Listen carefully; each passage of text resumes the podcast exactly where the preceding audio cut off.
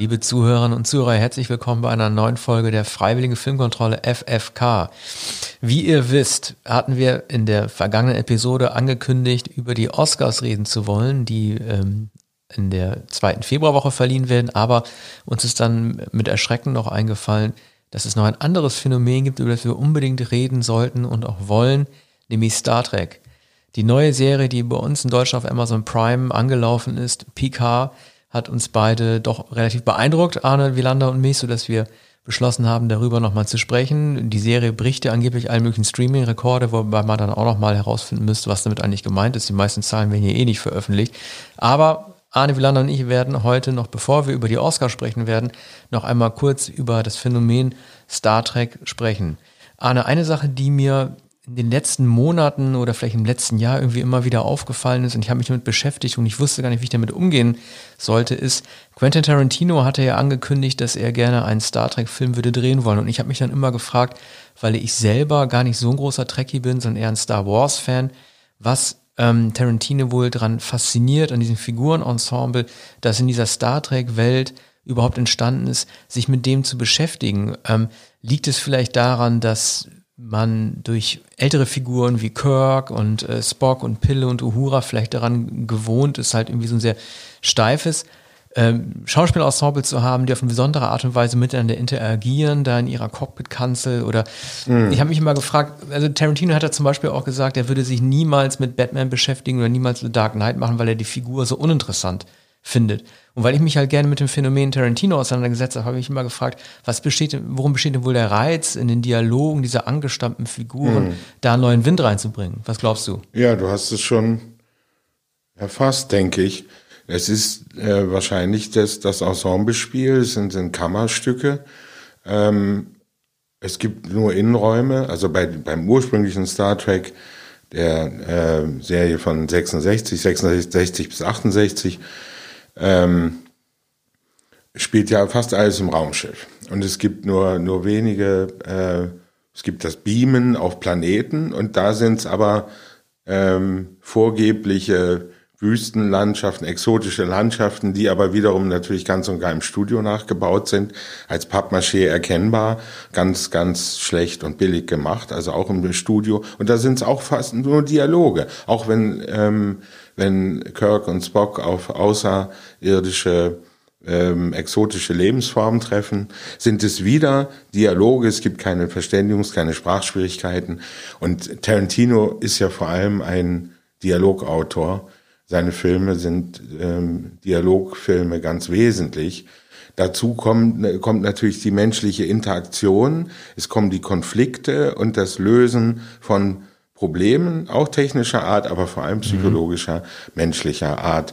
Und ähm, ich denke, dass die, die Figurenkonstellation, wie du sagtest, es ist ein verlässliches Ensemble von Helden, ähm, von Charakteren, von Persönlichkeiten, die ganz und gar aufeinander angewiesen sind und eingespielt. Also ja, und steht Schrotti, diplomatischen Pille, Spock. Ja, ja, es sind der ja, diplomatische sind, Umgang auch untereinander. Oder ja, ich meine Spock ja. und Kirk, die sich versuchen mit Respekt zu behandeln, auch wenn sie in einer deutlichen Hierarchie stehen. Ne? Antipoden, ne? Anti-Antagonisten einerseits sind aber aufeinander angewiesen.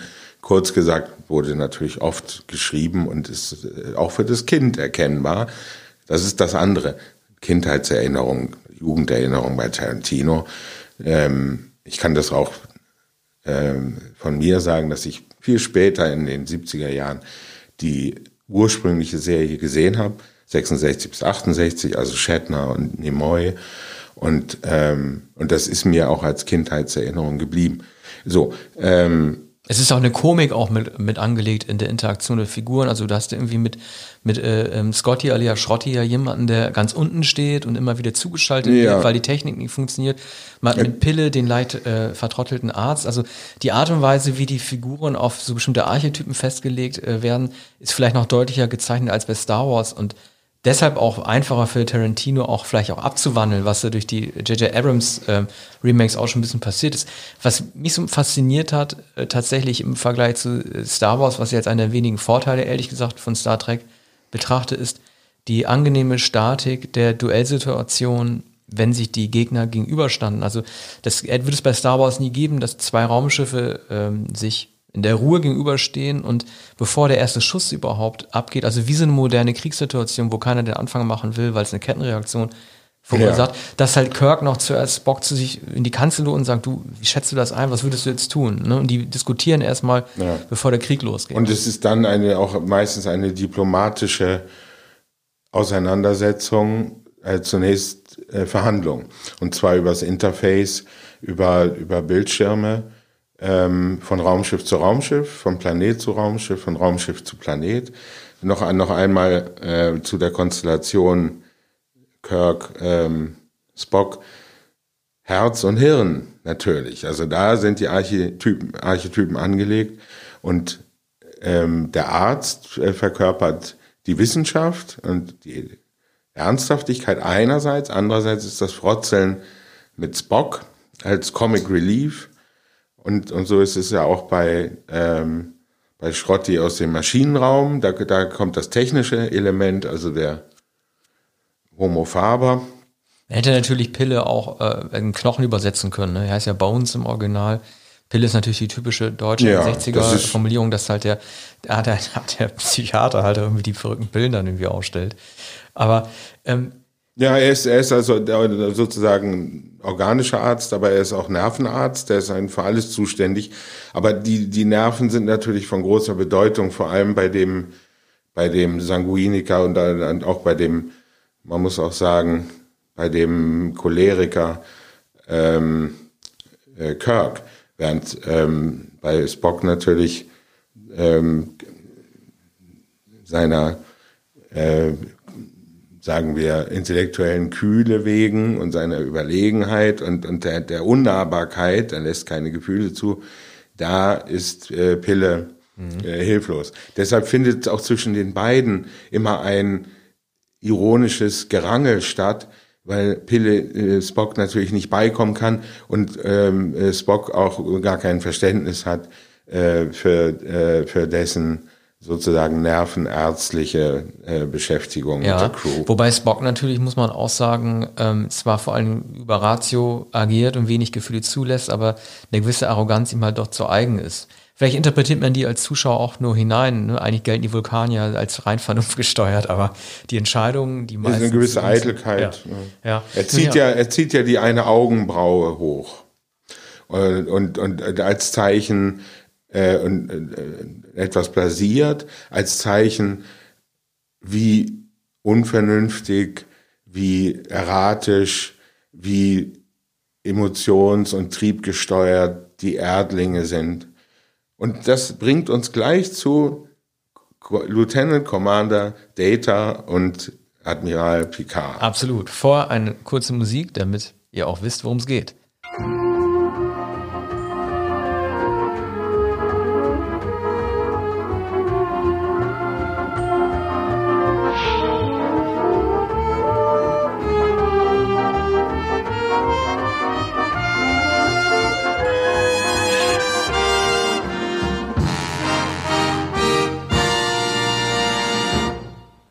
Das war die Titelmelodie von Raumschiff Enterprise, der 60er-Serie, komponiert von Alexander, je nachdem, ob man, ich weiß es gar nicht, wer ein Amerikaner ist, Courage, wenn er Franzose ist, heißt er Alexander Courage, was auch sehr gut klingen würde. Das Interessante ist doch jetzt, wo Picard gestartet ist, dass man sich, ähm, oder anders formuliert, ich glaube nicht, dass es jemals eine derart prominente Serie gegeben hat wie Raumschiff Enterprise, bei der eine Nachfolgeserie, nämlich The Next Generation, die ja, glaube ich, Anfang der 90er ähm, angelaufen ist, ein äh, Admiral produziert hat, nämlich PK, der den ursprünglichen Admiral, nämlich Kirk, in seiner Popularität überholt hat. Kann man sich überhaupt vorstellen, also wenn der Name Picard ist derart fest gemünzt auf Patrick Stewart, dass also allein die Vorstellung, dass es eine Serie geben könnte, die Kirk heißt, wo man dann irgendwie den den 90-jährigen Toupet-Träger, soll nicht abwertend klingen, aber halt den, den Mann, der mit Country-Musik dann irgendwie später noch versucht hat zu realisieren. Also der Comedy-Faktor, der unfreiwillige Comedy-Faktor in der Figur William Shatners als Kirk ist auch so groß, dass es vollkommen klar ist, dass, dass der Charakterkopf, wie man ihn nennen würde, Patrick Stewart als einzige Figur in Frage gekommen ist, die tatsächlich diese eigene Serie erhält. Oder findest du nicht? Ja, also William Shatner war natürlich schon, schon lange nicht mehr Kirk. Er ist noch da, aber ähm, er war es ja nur in den 60er Jahren und lebte dann fort. Übrigens, er war, er war ja der Captain. Er war ja mehr Captain oder Captain Kirk als etwa Commander, Admiral. Ne? Ist er denn nicht Leiter aufgestiegen einer, zum Admiral? Er ist später äh, gegen, ach so, er ist in, in bei den Filmen dann ja. äh, aufgestiegen, sozusagen promoviert worden. Als ich, ich habe ihn noch ja, getragen haben. Ja, und ich habe ihn aber noch immer in Erinnerung und sehe ihn noch immer als als Captain. Und später diese Filme, die äh, von denen ich nur zwei oder drei gesehen habe, keiner davon hat mir gefallen. Ähm, abgesehen von den dann tupierten gekräuselten Haaren äh, Shatners, ähm, war, war, das, war es nicht mehr derselbe, war es zwar noch die Konstellation, aber es war nicht mehr der Geist der Fernsehserie, es waren nicht mehr die billigen Kulissen, es war nicht mehr das Handgemachte, es waren nicht mehr die eigentlich kleinen, also die großen shakespearianischen Konflikte zwar, aber im Studio inszeniert, wie Fernsehserien in den ausgehenden na, mittleren bis ausgehenden 16er Jahren inszeniert wurden. Ja, Star Trek hat sich sehr unter Druck gesetzt. Ähm, der erste Film Star Trek The Movie erschien 1979. Äh, das war zwei Jahre nach dem ersten Star Wars. Das war natürlich kein Zufall. Es wurde ausgelotet, ob die Möglichkeit besteht, diese ähm, relativ angestammte Crew, als ich, also Star Trek 1 kam 79, also vor 41 Jahren, ähm, ins Kino, da war äh, Kirk auch schon Ende 40. Ne? Nimoy war ähnlich alt. Also man hat versucht nochmal ähm, eine Truppe die es seit zehn Jahren nicht im Fernsehen gab. Man darf auch nicht vergessen, dass Raumschiff Enterprise wegen Erfolglosigkeit abgesetzt wurde in Amerika, dass man die nochmal versucht hat zu aktivieren für einen Abenteuer-Kinofilm. Effekte waren mittelmäßig. Man hatte zwar Jerry Goldsmith als Komponisten, das klang sehr gut. Später kam James Horner dazu, beide werden wir nochmal einspielen. Aber der erste Teil gilt auf jeden Fall nicht als Erfolg, weder künstlerisch noch kommerziell. Man hat ein bisschen versucht, das Ganze muskulärer zu gestalten. Ab Teil 2, Zorn des Carmen, Ricardo Montalban, als das Ganze wirklich so ein Auge um Auge, Zahn um Zahn Konflikt wurde. Aber insgesamt stimmt es, es gibt eigentlich kaum einen Film der alten Garde, der überzeugt. Ja, die Filme waren, waren ja erfolgreich. Deshalb wurde es ja immer weiter fortgesetzt. Also ab Teil 2 wurde es erfolgreich. Ja. Also es reichte hm, für den zweiten Film, mhm. den, den ich übrigens hm, für, für den gelungensten halte. Die ganz späten habe ich dann nicht mehr gesehen. Man hat sich dann ja, die Kritik hat sich immer darüber lustig gemacht, auch mit Recht. Ähm, diese Filme wurden ja überhaupt nur gedreht, nachdem äh, nachdem es Star Wars gab, nachdem es auch Kampfstein Galactica gab, nachdem es äh, bei Disney äh, das Schwarze Loch gab mit Maximilian Schell. Und das waren ja alles schon Plagiate oder es waren epigonale Filme. Und Star Trek, eigentlich Vorgänger von Star Wars, wo, war nun auch epigonal und möglicherweise sogar die schwächste Filmreihe ähm, ähnlich schwach wie Flash Gordon, würde ich sagen. Mhm. Was Kam Flash Gordon Zeit, wiederum erstaunlicherweise. Ja, Flash Gordon war 80, war alles, Black Hole war 79. Ja. Das war die große, die große Science Fiction. Der Umschlag der 70er äh, zu den 80er Jahren, als alles versucht wurde, was auch früher im Fernsehen war. Flash Gordon war ja in den 30er Jahren mhm. ähm, eine, eine Serie von eine Schwarz-Weiß-Serie mit Buster Krabby und, und darauf ging das zurück. Übrigens sehr vergnügliche äh, Filmserie von, ich glaube, Einstündern mhm. oder 45 Minuten. Aber Film. nun kam Picard ins Spiel, äh, zunächst mit ähm, The Next Generation ab den 90ern. Dann kamen auch Filme. Der letzte Filmauftritt von ihm war in Star Trek Nemesis von 2002. Und dort ist ja Data gestorben. Und wir wollen jetzt ja nicht spoilern, aber jeder, der uns hört, hat sowieso die erste Folge schon gesehen. Data taucht mindestens in Träumen wieder auf und wahrscheinlich auch durch eine Art von digitale oder biotechnische Vererbung, nämlich in seiner Anführungszeichen Tochter. Wie hat dir die erste Folge gefallen? Also ich fand ähm, es irgendwie, also jemand wie Patrick Stewart ist einerseits dafür geschaffen, auf seinem französischen Landsitz zu wohnen und dann, er sagt dann ja auch äh, zu seiner Tochter, Earl Grey hilft dir immer, er verteilt dann den Tee und ist ein bisschen so ein Landwirt geworden, so ein Gutsherrenbesitzer. Wie hat dir sein Auftritt gefallen und was versprichst du dir aus den kommenden Episoden? Ja, er hat einen französischen Namen und er spricht Oxford Englisch und er, er trinkt den Earl Grey und er bietet ihn Data an bei dem ersten. Als der Mars dem, bei dem, ja. Ja, bevor, der, bevor der, der Mars brennt und die Karten spielen. Sie spielen Poker am Tisch. Und, und das, die erste Szene ist schon fabelhaft.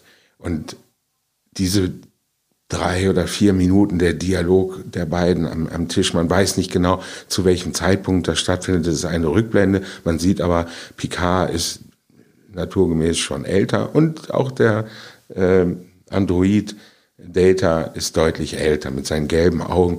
So und äh, Picard sagt sagt zu, äh, zu ihm, ähm, na, ich habe das durchschaut, wenn Sie wenn Sie mich täuschen, wenn Sie mich täuschen wollen. Ähm, Sie machen eine Sie zwinkern mit, mit dem einen Auge oder die eine Pupille weitert sich. Übrigens eine Szene, die etwas erinnert an, äh, wie so manches in, in dieser ersten Episode, an Blade Runner, an die Replikanten. So. Ähm, ja, da gibt es doch diesen ich, einen Test, den Harrison Ford mit genau, Young macht. Diesen, der, der berühmte Replikantentest. Diesen, diesen Hauftest, oder der, der, hat so einen ganz, äh, ganz bedeutsam klingenden deutschen Namen bekommen. Das war ja mal besonders toll in diesem Film. Das ja, sowas wie Rorschach-Test ja, ungefähr. 20er Jahre. Und es werden ganz viele Fragen gestellt an, an, an, an den Delinquenten. Ja, diese Tests sind toll. Die sind irgendwie, die sind 58 so Fragen. Ja, also die haben im Grunde genommen äh, keine Bedeutung, genauso wie der Rorschach-Test in Wirklichkeit auch keine Bedeutung hat. Aber das sind halt irgendwie extrem gut eingesetzte, funktionierende Psychospiele. Spielchen auch. Ja. Und Sean Young hält es sehr, sehr lang durch. Oder ne, es wird, wird glaube ich, äh, jemand gezeigt, der dann ganz nervös wird, sondern ein, ein schwitzender, bäriger Mann, ähm, der eine Weile standhält und, und, und dann äh, irrt er sich bei der 20. Frage. Ja, aber es werden halt so ja. Fragen gestellt, so pornografische Fragen oder Gewaltfragen, die gewisse physiologische Reaktionen wie Schwitzen oder so, also wie so ein Lügendetektor-Test eigentlich, ja. wie so ein Polygraph dann halt mhm. irgendwie Ergebnisse erbringen soll. Man sieht, wie nervös dieser grobschlächtige Mann ist, der, glaube ich, so ein Unterhemd trägt, also er ist als Proletarier gekennzeichnet. Aber zurück zu Data Picard an dem Kartentisch. Ähm, Picard sagt also, na, geradezu ostentativ ähm, zucken sie mit, mit dem Auge, weitet sich die Pupille, und das ist aber gerade der Trick, wenn, wenn Sie mich, wenn Sie mich glauben machen wollen, ähm, dass Sie schummeln oder dass Sie, dass Sie mich täuschen, dann täuschen Sie mich nicht. Dagegen, wenn, wenn die Pupille sich nicht bewegt, das Gesicht vollkommen unbewegt bleibt, dann wollen Sie, dann wollen Sie mich täuschen, dann wollen Sie mich übers Ohr hauen. Mhm. Und ähm, und Data gibt es, Data sagt zunächst, das ist unmöglich. Und, und, und dann gibt es aber zu und sagt, jetzt, da Sie mich darauf aufmerksam gemacht haben, weiß ich gar nicht, wie ich Sie noch, noch täuschen könnte. Und, und Picard, ach so, und ähm, äh, Data äh, setzt 50 Schillinge, Pfund oder was immer ein und Picard sagt, das, das ist ja alles, was ich habe. Wir wollen, wollen doch wie zivilisierte Menschen sein.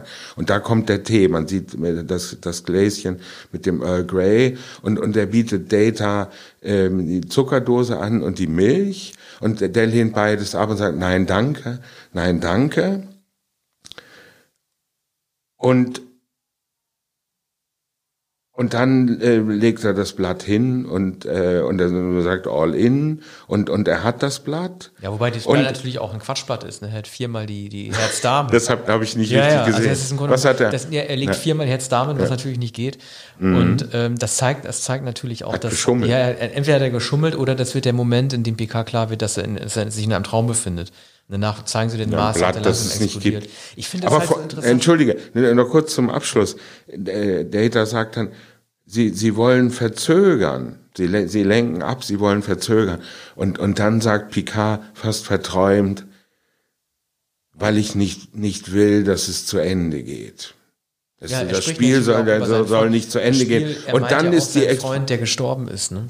Also das ist ja, ja. Ähm, und ich frage mich dann auch immer, das ist eine Sache, die ich an C3PO auch immer so aus Star Wars interessant fand. Wie groß ist denn die Sehnsucht des Menschen in dem Roboter oder in dem Androiden mehr zu sehen, als er ist? Also es ist ja kein Zufall, dass die liebenswürdigsten oder die treuesten und die intelligentesten Lebewesen oft, also nicht Lebewesen, sondern halt äh, Figuren, dann halt immer der Roboter oder der Android ist und der in der Science Fiction halt doch irgendwie die Schwelle zum Menschlichen halt überschreitet, so wie Data auch. Data ist im Grunde genommen ja der, der beste Mensch. Er opfert sich ja im letzten äh, Star Trek-Film, damit die Menschheit so weiter bestehen kann. Und in diesem TV-Interview in der ersten Folge spricht ja Picard auch davon, der, er vergleicht diese Rettungsaktion für diese Remulaner dann irgendwie mit der, mit der, mit Dünkirchen, also der, der, der, der Evakuation, ähm, der, der, der Evakuierung der, äh, der Guten ne, aus einer gefährlichen Situation, wo Data auch mitgemischt hat. Und ich frage mich ja. immer, wie siehst du das denn? Also was, was projizieren wir in die Maschine hinein? Warum sind das immer die besten Figuren, die besten Lebewesen? Warum sind die mehr als mhm. wir? Ja, vielleicht nicht mehr, aber der, der treue Kompagnon, Gefährte, der absolut verlässliche, der der Mensch nicht ist. Also weder die Frau noch der Mann. Und hier ist es ja eine Männerfreundschaft. Und er sagt gegenüber dieser verständnislosen Reporterin, die dann gegen die Abmachung doch von dieser Evakuierung und von der Explosion der Supernova und äh, von den Romulanern spricht, von denen 90.357 ums Leben kamen, als die Rebellion der Androiden stattfand. Allerdings ging es um die Evakuierung von 900 Millionen Romulanern. Das ist missglückt durch diesen Aufstand der Roboter sozusagen, der, der Androiden. Und die Reporterin fragt nun zum Jahrestag, ich glaube 24 Jahre später, ich glaube 24 Jahre später nach dem Ereignis und auch nach, oder 14 Jahre und auch nach der ähm, Pensionierung sozusagen, nach dem Rücktritt Picards, dem Rückzug, nach diesen Vorgängen. Und äh, also die Explosion der Supernova und die, die große äh, Katastrophe. Ähm, und dann die Weigerung der Galaxis, also der Sternenflotte, ähm, weiter einzugreifen, einzuwirken. Dann murmelt äh, Picard in, äh, in dem Interview schon, schon ungehalten, schon zornig, weshalb, äh, auf die Frage, weshalb er äh, sich zurückgezogen hat, weil es nicht mehr die Sternenflotte war. Ja, ist natürlich Sie ist der Aufgabe nicht nachgekommen. Aber wer geht denn heute schon in ein Live-Interview? Ist natürlich dramaturgisch eine tolle Situation gewesen, aber natürlich weiß man vorher, dass PK sich nicht an die Spielregeln halten wird, so wie sie sich schon vorher nicht an die Spielregeln gehalten hat, aber dass er natürlich ein, ein einen theaterreifen Abgang machen wird, ist natürlich auch klar, aber natürlich nicht realistisch dafür, dass es ein TV, ein Live-Interview ist. Da hat er sich natürlich darauf, einge, äh, äh, darauf eingelassen und natürlich in die Falle gegangen. Ja, es man wird natürlich darauf hinauslaufen, dass er selbstverständlich wieder sein Weingut, sein Weingut sein lassen wird und wieder ähm, in der Admiralskanzel Platz nehmen wird. Ne? So muss es sein. Aber zunächst wird gezeigt, wie in wiederum Ridley Scott, diesmal nicht Blade Runner, sondern viel späterer Film äh, mit Russell Crowe, ähm, ähm, ein gutes Jahr.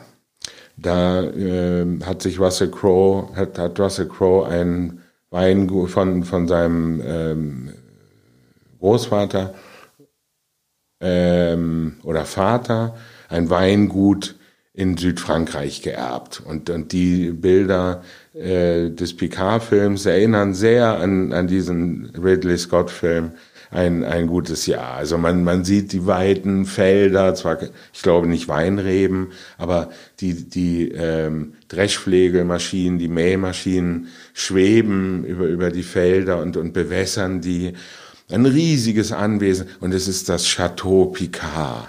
Und und und er ist Rentier und und hat eine Strickweste.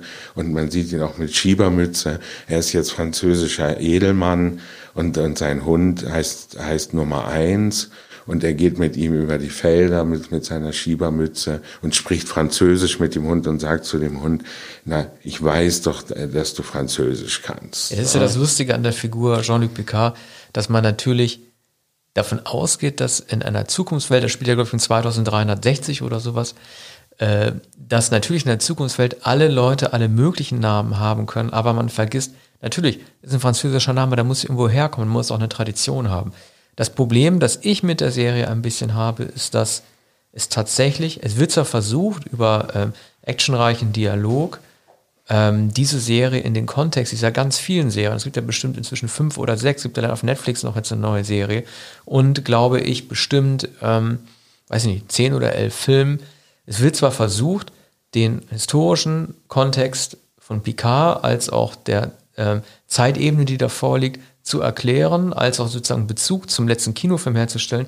Aber es fällt einem doch schwer ähm, einzusteigen, wenn man die komplette Vorgeschichte nicht kennt. Ja, man, man muss einiges wissen, aber die ist die zentrale Figur natürlich Data und es ist, es ist der MacGuffin sozusagen, dass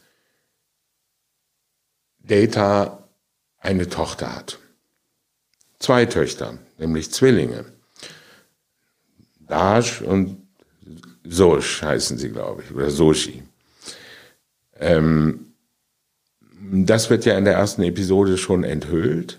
Und, und das ist natürlich auch eine technische Fragwürdigkeit. Da kommt dann die Figur äh, der Ärztin oder der, der Ingenieurin äh, ins Spiel am, am Ende der Episode. Ist das überhaupt möglich, aus einem einen Androiden sozusagen zu klonen, aber vor allem einen Menschen aus Fleisch und Blut, einen empfindsamen Menschen aus einem Wo wir übrigens auch den Blade Runner-Effekt haben. Ne? Also genau. Die, die, extrem gelungene Fortsetzung von Blade Runner, also Blade Runner 2049, die ich persönlich noch besser finde als den ersten Teil, aber müssen wir ja. jetzt ja nicht erklären. Da geht es ja auch darum, dass äh, die Figur von John Young ähm, auf natürliche Art und Weise sogar, also nicht mehr durch einen technischen Klonungsvorgang, sondern auf natürliche Art und Weise äh, zusammen mit Deckard, also Harrison Ford, ein Kind gezeugt dass sozusagen dieser Android in der Lage war, eine echte Plazenta zu haben auf natürliche Art und Weise, auch wenn die Figur von John Young bei der, Geburt, bei der Geburt gestorben ist, ein Kind zu gebären. Also diese Ebene, die ist tatsächlich aufgemacht. Was bei PK natürlich noch geklärt werden müsste, ist, ähm, wie weit der Begriff, also wie dehnbar der Begriff Tochter in dem Kontext eigentlich ist. Also ob es einfach nur äh, ein Datendiagramm ist, das übertragen wurde, eingespeist wurde in ein File und dann irgendwie künstlich gezüchtet wurde oder wie der, wie der Begriff Tochter gemeint ist. Das wird ja noch sehr ambivalent behandelt in der Folge. Ja, das wird, wird auch kaum wissenschaftlich aufzuklären sein oder wird nicht vollkommen glaubhaft sein. Aber es, es ist natürlich im Bereich des Mythos und ähm, ein bisschen auch wie, wie die Genealogie bei Star Wars, auch in, in dem letzten Film. Data war ja auch Künstler, er war auch Maler. Das sagt auch Picard, hat ihm vollkommen vertraut, konnte ihm vollkommen vertrauen. Picard sagt auch im Gespräch mit der Reporterin, äh, er war mein Freund, ich konnte mich immer auf ihn verlassen und er hat am Ende sein Leben für mich gegeben. Er hat, er hat sich für mich geopfert, er hat sich für die Welt, für das Universum geopfert. Nun war er Künstler, er war Maler und er hat ein Bild hinterlassen von eben dieser Tochter. Im Traum sieht Picard dann, wie Data ihm den Pinsel reicht und, und ihn dazu auffordert, das Gesicht, das da ausgelassen ist im Traum, dieser Gestalt unter der Kapuze in dem Kostüm ja, am Meer stehen und sagt, Gesicht, du kannst das es. Schon, ja, das sieht schon sehr, also das ja, ist so für Bahnhofsmalerei. Ja, ja. Das ist ein bisschen, also jeder muss sofort erkennen, mhm. wer diese Frau ist. Es darf kein. Zweifel bestehen, wer das ist. Und es mhm. ist natürlich auch ein bisschen doof gemacht, äh, sehr altmodisch, dass es tatsächlich jemanden gibt, nämlich PK, der das dann auch noch ausspricht. Der sagt, das mhm. ist doch die, ich weiß nicht, ob man sagt, ja. das ist die Tochter, aber ja. jemand muss mal, also ich habe selten, ja. also normalerweise hätte man ein bisschen intelligentere künstlerische Verfremdung, eine Abstrakt, eine Abstraktion dieser Frauen auch erwartet, aber jeder Zuschauer muss verstehen, wer da zu sehen ist. Deswegen ein fast fotorealistisches Bild. Genau. Es ist, es ist fast ein Porträtfoto eingefügt und das ist sehr, sehr realistisch nachgemalt, die, die Züge. Und es ist ein ganz kitschiges, grauenhaftes, Malerei. ja, grauenhaftes Bild, wie man es nicht mal am Seenufer von, von einem Echtheitsporträtmaler äh, erwarten würde. Oder es ist genau in dem Stil. Das tosende Meer, sie steht auf einem Felsen, auch wieder Analogie zu dem ähm, letzten Star Wars Film. Das äh, tosende Meer, also ein ganz schlechter, äh, nicht Caspar David Friedrich, sondern so üble Landschafts-, dramatische Landschaftsmalerei des 19. Jahrhunderts vielleicht. Und, und das ist natürlich ein Paradox, denn der Film, die, die Handlung spielt ja im 24. Jahrhundert mit Hologramm und allem.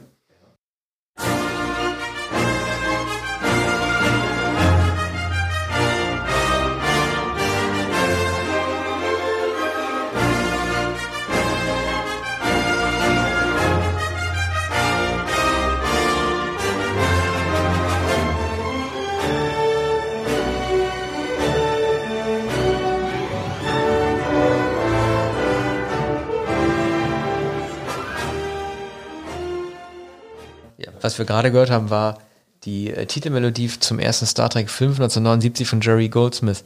Was mich äh, zu dem Gedanken bringt, es ist doch schon ein komisches Phänomen, dass viele Science-Fiction-Stoffe, die, gut, Enterprise war vorher im ähm, Fernsehen, wurde später aber vor allen Dingen als Kinomarke wahrgenommen, warum viele Science-Fiction-Stoffe heute doch im Fernsehen besser funktionieren als im Kino. Ähm, The Mandalorian, die Star Wars-Serie zum Beispiel, ähm, ist nach Kritikerspiegel als auch nach unserer oder meiner Meinung äh, den letzten beiden Star Wars-Filmen deutlich überlegen und auch Picard hat schon bei Rotten Tomatoes, glaube ich, einen Tomatenwert von über 95 Prozent. Die Zuschauer sind begeistert und die Kritiker auch. Was glaubst du denn, woran das liegt, dass Geschichten, klar, es liegt auf der einen Seite fast schon banal auf der Hand, dass man längeren, längeren Erzählatem hat, wenn man aufs Fernsehen ausweicht, anstatt sich auf 150 Minuten Kino zu beschränken. Aber wie kann das denn sein, dass irgendwie das Fernsehen mittlerweile die Stoffe besser bringt, als das Kino es zu zeigen vermag? Ja, wenn man, wenn man das wüsste. Ist auch die, ich glaube nicht, dass die Frage entschieden ist, ob es sich tatsächlich so verhält. Ich habe auch den Verdacht, dass das serielle Erzählen und das langwierige Erzählen und Entwickeln die geschlossene zweistündige, zweieinhalbstündige Erzählung ablösen wird oder wirksamer ist was natürlich auch mit dem Sozial, mit dem Freizeitverhalten und aber auch äh, der, der Menschen, aber auch mit dem Umschlag der Kultur zu tun hat und der Art der, der Rezeption. Es gelingt aber nicht, nicht immer. Es gelingt bei so vielen Spin-offs von Star Wars nicht. Ähm, Picard steht nahezu trotz der Vorgeschichte all dem, was passiert ist, ähm, steht für sich allein. Das liegt, das liegt vor allem, wir haben es noch nicht gesagt, an Michael Chabon, wunderbaren Autor, der mit vor vielen na, Jahrzehnten, muss man schon sagen, Ende der 80er Jahre mit Die Geheimnisse von Pittsburgh, die einen fabelhaften, ja, später dann, ich glaube, um 95 oder so? Ja, einige Jahre später mit Wonder Boys noch populärer geworden, als er ohnehin schon war. Er hat, glaube ich, als Student äh, die Geheimnisse von Pittsburgh geschrieben ähm, war sehr jung, ne, Anfang 20. Und die Wonder Boys dann später verfilmt, auch ein herrlicher Film mit Michael Douglas. Und Robert, Robert Downey, Downey Jr. Und ja. das war zu einer Zeit, also ja. Robert Downey Jr., keiner, also keiner wollte mit ihm zu dieser Zeit arbeiten. Der wirkt ja auch total durch den Wind. Spielt ja, glaube ich, auch ein Künstler oder so. Auf jeden Fall ja, er, ist der, ja. ähm, er ist der Literaturagent von, von Michael Man Douglas. Man merkt Robert Downey Jr. da auch an, dass es, ist, war, es war, glaube ich, die Phase, wo er entweder dabei war, gerade clean zu werden oder noch nicht richtig bei der Sache war. Auch ein Film, der lustigerweise bei den Oscars total übergangen wurde. Ne? War das Taylor Hackford, der den gedreht hatte? Ich weiß es gar nicht mehr.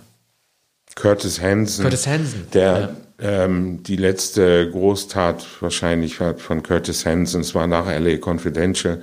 Vor einige Oscars nominiert. Bob Dylan hat ihn bekommen für Things Things Have Changed. Wie, der, der, er hat den, Film, ja, den Bob Song Dylan hat, den Film ja, bekommen? Der, der, der Song Things Have Changed von Bob Dylan stimmt das ist, eigentlich, ist der Titelsong sozusagen. Ja, stimmt das, dass Dylan eigentlich seinen Oscar mal mit auf die Bühne bringt und den da hinstellt? Ja. Aber das ist doch eigentlich, ist doch eigentlich uncool Man, ihn, oder, oder, manchmal. Ja, aber deshalb macht das ja. Also damals hat er ihn ja nicht Geste, abgeholt. Oder? Damals hat er ihn so. nicht abgeholt, wurde bei der Oscarverleihung, glaube ich, in Australien bei einem oder vor einem Konzert. Und wo steht er dann? Vor dem Schlagzeug wahrscheinlich. Vor der Bass. Das weiß ich nicht genau, auf einem Monitor im Hintergrund wohl. Aber, zum, aber, damit, aber so, dass die Zuschauer den schon sehen. Ja. Können. Vielleicht nicht jedes Mal, aber ich habe davon gelesen. Albern. Selbst gesehen habe ich es nicht. Aber das wird immer kolportiert, also muss so mehrfach gewesen sein. Ja, eine ironische Geste. Er hat den Preis nicht abgeholt, er, hat auch so, er wünschte ja, glaube ich, äh, damals äh, Peace and Tranquility dem Publikum. Also per Fernsehübertragung, Satellitenübertragung wünscht er dem Publikum Peace and Tranquility. Wie, er hat, äh, man hat ihn eingeblendet bei den Oscars. Ja. Das gab's dann, Ja. Also normalerweise ist ja entweder jemand da Ja. oder er ist nicht Klar. da. Aber dass man eine Fernseh ist ja, ist ja fast wie, wie MTV Music Awards. Ja, ich glaube, das war Recht so. billig. Ja, also man kann kann sein, dass es erst später war, also anstelle der Pressekonferenz oder der Präsentation der, des Fototermins sozusagen nach den Oscars hat man da wahrscheinlich den, äh, also nicht unmittelbar während der Showveranstaltung, denn da wurde ja der Umschlag überhaupt erst geöffnet. Aber recht bald, äh, fast ähnlich wie beim Nobelpreis, hat man den natürlich dazu befragt und dann hat sich das dann auch dazu geäußert und sich dafür bedankt. Also angeblich weiß man das ja nicht, oder wissen die, die Ausgezeichneten ja nicht, dass sie ihn vorher bekommen. Aber ich habe mal so eine Anekdote gelesen, ich will die auch nicht falsch zuordnen, aber ich habe mal gelesen, dass, äh, ich weiß nicht, ich glaube, die wurde Wim Wenders zugeordnet, äh, in dem Jahr, als der Verbuena Vista Social Club als Favorit galt und den nicht bekommen hat und dann ja irgendwie die, äh, die Verleihung sofort verlassen hat, sei es aus Wut oder aus Enttäuschung. Und ich hatte irgendwo mal gelesen, dass äh, Platzanweiser schon gesagt haben, irgendwie, sie sitzen dort und dort, damit sie, damit der Gang äh, zum Podest nicht so kompliziert verläuft. Was natürlich auch ein bisschen Quatsch ist, sonst könnte man ja äh, mit Spionauge sofort die ganzen Zuschauer rein durchleuchten und gucken, jeder, der am Rand sitzt, muss ja den. Oscar gewinnen. Das ist natürlich Das Quatsch. stimmt nicht. Ja. Man, man, sieht, man sieht auch häufig, dass ähm, Roberto Benini, der rübersteigt und solche ja Geschichten. natürlich und und die, die Nebenkategorien sind natürlich so, also die Vertreter der Nebenkategorien sind ja weit hinten äh, platziert, irgendwo in der Mitte und best, fremdsprachige Filme. Da setzt das und, und Orchester wenn schon das ein, war wenn auch ziemlich weit hinten, Ja. auch auch äh, Donnersmark und und seine kleine Entourage ähm, waren saßen nicht am, am Gang. Nun, also daran kann man es nicht erkennen. Aber zurück äh, zu Michael Chabon, der die Wonder Boys geschrieben hat, noch sehr gute, ähm, zuletzt glaube ich auch historische Romane und ähm, der jetzt ähm, Fernsehserien schreibt oder Fernsehserien oder Serien kann man gar, kann man gar nicht sagen. Er ist, er ist hier einer von drei Autoren und ähm, und er macht das sehr gern, weil Star Trek ähm, sicher hat er möglicherweise erfunden oder hat die Initiative gehabt, Showrunner für Picard, Star Trek Picard. Äh, das ist natürlich auch se- seine Kindheitserinnerung und ähm, und äh, fand es offenbar faszinierend, die Gestalt des Picard, Patrick Stewart, wiederzubeleben, noch einmal auftreten zu lassen, den 79-jährigen Patrick Stewart.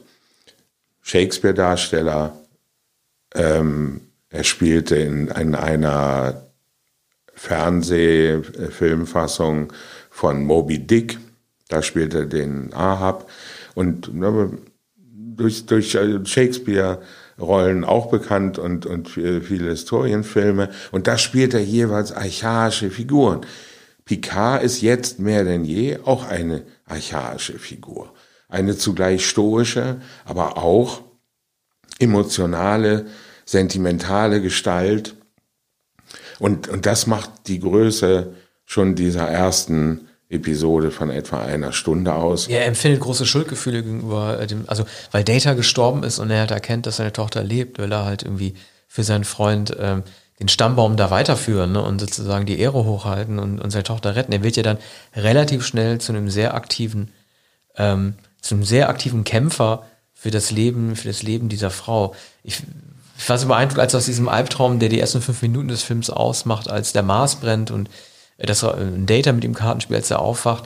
Weißt du, also in so, in so einem blöden, ähm, in so einem richtig blöden Film und ich hatte sowas letzt auch gesehen bei diesem Michael Winterbottom-Film, der über diese Utoya-Morde in ähm, Norwegen gehandelt hat. Wenn da jemand aus einem Albtraum erwacht, dann richtet man sich sofort kerzengerade im Bett auf. Das ist eine der, der, der blödesten, klischeehaftesten Szenen, die es gibt, aus einem Albtraum sich aufzurichten, äh, zu schnaufen und dann wie so ein, wie so ein 100, 100 Meter Schnellläufer dann sofort zu keuchen. Und die Frustration der Figur Picard wird auch daran deutlich, die, die Anfangsfrustration, dass er aufwacht und einfach nur ähm, fast schon irgendwie fatalistisch einfach nur aus diesem Traum aufwacht und dann weiter durch die Gegend glotzt. Ja. Der will, er will im Grunde genommen einfach, er will im Grunde genommen nicht mehr leben. Also es ist überhaupt keine Kraft mehr in ihm. Und erst durch die junge Frau, die ihn besucht, merkt er wieder, er hat noch eine, er hat noch eine Sache offen, die geklärt werden muss, damit die Figur des Data Frieden findet und er wahrscheinlich auch. Ja. Es würde mich nicht wundern, also die Serie wurde ja schon angekündigt für eine zweite Staffel. Ich finde es immer blöd in der heutigen Zeit, dass sofort klargestellt wird, okay, zweite Staffel, wie man sagen würde, bestellt von Amazon. Also es steht schon fest, eine zweite kommt. Ich hätte es jetzt besser gefunden, wenn man das offen hält, allein schon um diesen, um überhaupt nicht zu erfahren, ob Picard am Ende nicht auch stirbt. Ja, das ist wahr, aber wie Picard sagt, er möchte nicht, dass es zu Ende geht, dass das Spiel zu Ende geht. Der Zuschauer möchte es auch nicht. Ähm, er sagt, über die Träume. Er hat ja zwei alte Kombattanten als Haushälter und Betreuer auf dem Chateau Picard. Und ähm, zu, zu der Frau sagt er, naja, es ist nicht der Schlaf das Problem, es sind nicht die Albträume, es ist immer mehr das Aufwachen, das ihm Probleme macht.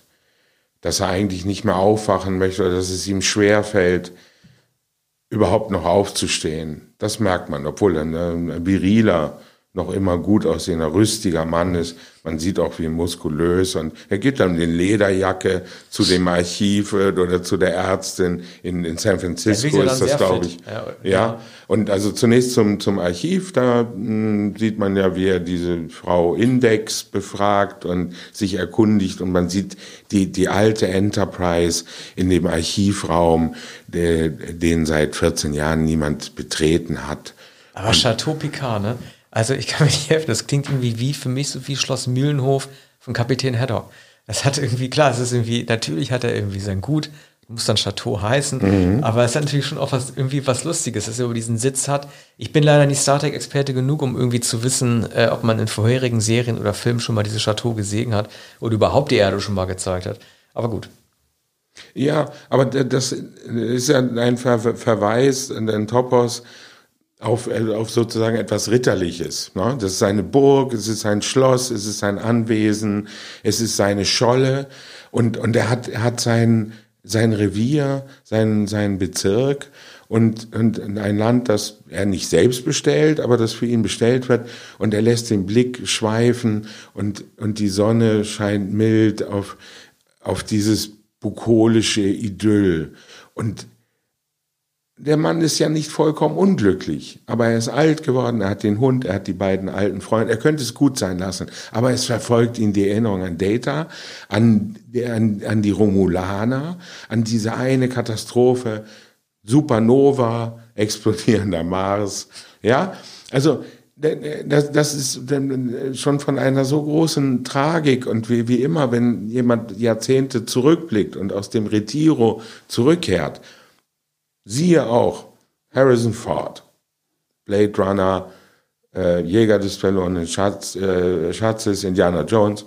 Ich finde es ja schon interessant bei Picard, dass er gar nicht vor Gericht gestellt wurde. Oder habe ich da was verpasst? Nein, er hat sich selbst zurückgezogen. Er war beleidigt. Ja, er ja, hat sich zurückgezogen. Er wurde nicht gibt, angeklagt. Okay, aber das ist ja auch schon interessant. Es gibt ja theoretisch mindestens die journalistische Anklage in dem Film. Aber wenn jemand äh, mit in Co-Verantwortung gezogen wird, dass äh, die Roboter durchdrehen, dass ein ganzes Volk, dem die Menschen, also mindestens kritisch gegenüberstehen, gerettet wird, dass er dann, gut, man hätte es natürlich auch nicht sehen wollen, dass man irgendwie so eine Gerichtsprozessserie sieht oder einen Gerichtsprozessfilm, aber diese Episode scheint ja irgendwie entweder nur so im erweiterten Kanon von Star Trek bekannt zu sein oder sie wurde innerhalb dieser 20 Jahre komplett ausgeblendet. Ja, das ist jetzt natürlich äh, inszeniert. Übrigens, ähm, dachte ich auch, dass da darin eine Inkonsequenz liegt. Bei dem innerhalb des Interviews merkt man, sie stellt diese viel zu junge Reporterin, die ja, wie er dann vorwurfsvoll am Ende sagt, nicht, gar nicht weiß, was Dünkirchen ist. Sie, sie vergleicht ja diese Rettungsaktion mit, diese gewaltige logistische Aktion mit dem Turmbau zu Babel, den sie also kennt, und er sagt, das war kolossale Eitelkeit. Diese Aktion ähnelt Dünkirchen, die Analogie ist Dünkirchen. Und, und sie sagt, Dünkirchen. Und später sagte sie, sie wissen nicht, was Dünkirchen ist. Weil so. die natürlich vor allen Dingen auch für den Zuschauer gemacht wurde, ne? damit wir Äh, Ja, oder, natürlich. Oder beziehungsweise die Ja. Leute, die Star Ja. Trek nicht kontextualisieren können, damit die natürlich wissen, okay, was ist da eigentlich Worum passiert? hat es Womit sich lässt so- gehandelt? Und Aber- Aber Kirchen, der Film ist noch nicht alt. Also ich glaube, bevor der Film gekommen ist, hätten wahrscheinlich die meisten mit Dünkirchen auch nichts angefangen. Hätten sie vielleicht irgendwie Martin Luther gedacht oder sowas. Es erinnern sich wahrscheinlich die Engländer daran aus den Erzählungen der Eltern. Äh, Und äh, man muss schon etwas älter sein, um, ist aber auch um gewagt, diese Erzählung zu. Dunkirk zu nennen. Also er, er flüstert das ja fast, ne, Dünkirchen. Also wer überhaupt nicht im Thema ist, hört vielleicht auch nur Kirk statt Dunkirk. Und dann hat man ja fast schon so ein Verwechslungsproblem. Ja, möglich, auch, auch möglich. Aber die Inkonsequenz, die Inkonsequenz ist, dass sie ihn einführt als legendären Kapitän, Admiral der Sternenflotte, ein hoch ausgezeichneter Mann, ein Historiker, dessen Bücher ähm, gelesen wurden, der historische Abhandlungen geschrieben hat, hochgeehrt, ist niemals vor die Kamera getreten, hat kein Interview mehr gegeben, hat, hat sich zurückgezogen. Also er ist eine absolute Koryphäe und wie man heute sagt, Ikone. Und innerhalb von drei Minuten attackiert sie ihn und, und stellt Fragen, die ja auch nicht vereinbart waren. Und, und sie weiß ja auch gar nicht genügend über die, über diese, äh, über diesen äh, Krieg oder über diese äh, Evakuierung und den Aufstand der Androiden. Sie hat sich das angelesen und, und mit der Hand ruft sie dann so Fenster in der Luft auf, so Interfaces, die dann äh, irgendwelche Schlachtenbilder zeigen oder wie die Androiden da, äh, mit den Raumschiffen äh, geflohen sind ne, oder den, den Aufstand äh, gemacht haben. Also übrigens auch eine lustige, also äh, mir ist ja aufgefallen, dass in den vergangenen Jahren, wann immer Science Fiction auf der Erde gezeigt wird, doch immer wieder ein Gang zurückgeschaltet wurde und nicht mehr ganz so gewagte Konzepte vorgestellt wurden. Also man kann über das Flugtaxi immer noch sich freuen, wenn man das sieht, aber in dieser Serie gibt es wieder gesagt, dass das Interface, das irgendwie fast schon iPad-artig aufgerufen wird. Es gibt ja auch irgendwie einen 3D-Drucker, ne, mit dem dann irgendwie ähm, äh, PK sein Earl Grey servieren kann und so. Das ist auch relativ haptische, äh, realistische, gar nicht so weit entfernte Zukunftsmusik, auch wenn das 300 Jahre ähm, später spielt.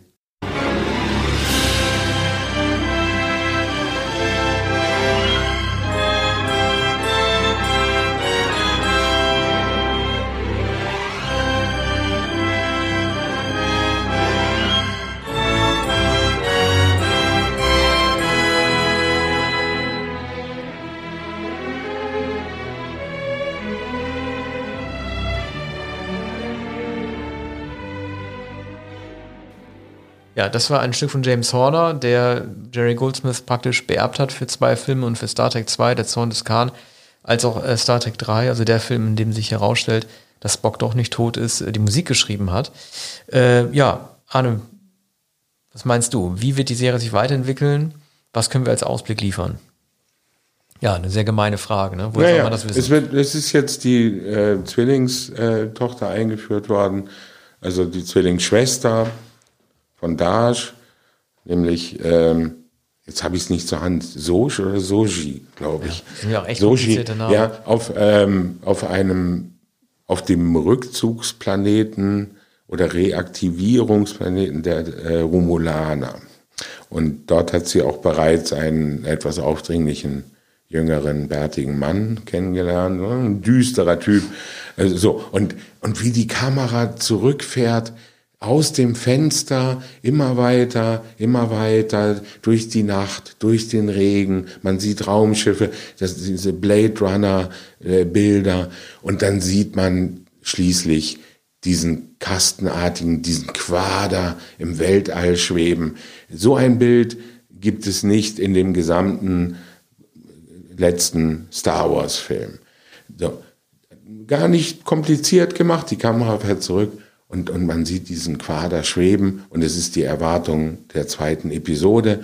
Und ähm, Es wird ein hab das- Eindruck von ich Größe vermittelt, ne? den man so vorher nicht hatte einfach, ne? dass Ja. irgendwas Bedrohliches an, angeflogen bedrohlich und man, man, man kann sich diesen Planeten, was immer es ist, nun dieses Gebilde im All und die Einsamkeit dieses Gebildes, auch der im Unterschied zu der Erde, die so, hast du ja eben gesagt, Die von Rubik Haptik, entworfen, so man kann Würfel. sich, ja, man kann sich man kann sich diese er Erde sehr gut vorstellen. Sie unterscheidet sich nicht sehr von der, die wir kennen. Es gibt einige technische Gerätschaften, die avanciert sind. Ja, 3D-Drucker, man, man, Kaffeemaschine äh, ist ähm, nur noch ein Hologramm oder was. Man, man, aber eigentlich die Phaser gibt es natürlich. Ja, ist nur etwas weiterentwickelt. Das, was wir als Kaffeeautomat kennen, ne, das kann man da per Sprachsteuerung machen. Aber da gibt's dann auch nur Vanille und Vanille im Hotelzimmer und gar nicht, äh, nicht mal so viele Sorten möglicherweise wie wir sie schon kennen. Und, und das ist, das ist drollig und liebevoll und nachvollziehbar gemacht. Es ist nur ein Stück weiterentwickelt, sagen wir, ein Stück ähm, Elon Musk artig ähm, weiterentwickelt. Man kann sich diese Welt vorstellen und dann sieht man aber das dunkle Weltall und da ist diese ähm, Zwillingstochter, äh, äh, die natürlich Wissenschaftlerin ist und mit heiklen Forschungen betraut und, und so wird es sich entwickeln. Ja, Admiral ja, Picard muss zurückkehren. Mit, um, äh, um, um, die, um die Romulaner rum. Sie waren eigentlich immer das benachteiligte Volk. Das wurde ja in allen Star Wars-Filmen, unter anderem auch der Neuverfilmung von J.J. Adams auch dargestellt. Das sind im Grunde genommen, äh, es ist ein Volk mit einer sehr großen Agenda, das von den Menschen immer wieder unter, untergebuttert wird. Ich selber bin auch extrem ähm, gespannt darauf, wie es weitergehen wird. Wir werden die Serie äh, weiter im Auge behalten. Aber nun ist es wirklich soweit. Die Ankündigung steht. Nächste Woche reden wir über die Oscars, Arne Wielander und ich, und werden dann weiter, wer uns aufmerksam zugehört hat, äh, wird ja schon wissen, dass es uns vor allen Dingen um Irishman und die Marriage Story geht, weiter darüber diskutieren, wie die ganze Sache ausgelaufen ist. Bis dahin würde ich sagen, danke fürs Zuhören und bis zum nächsten Mal. Danke fürs Zuhören. Bis bald. Tschüss.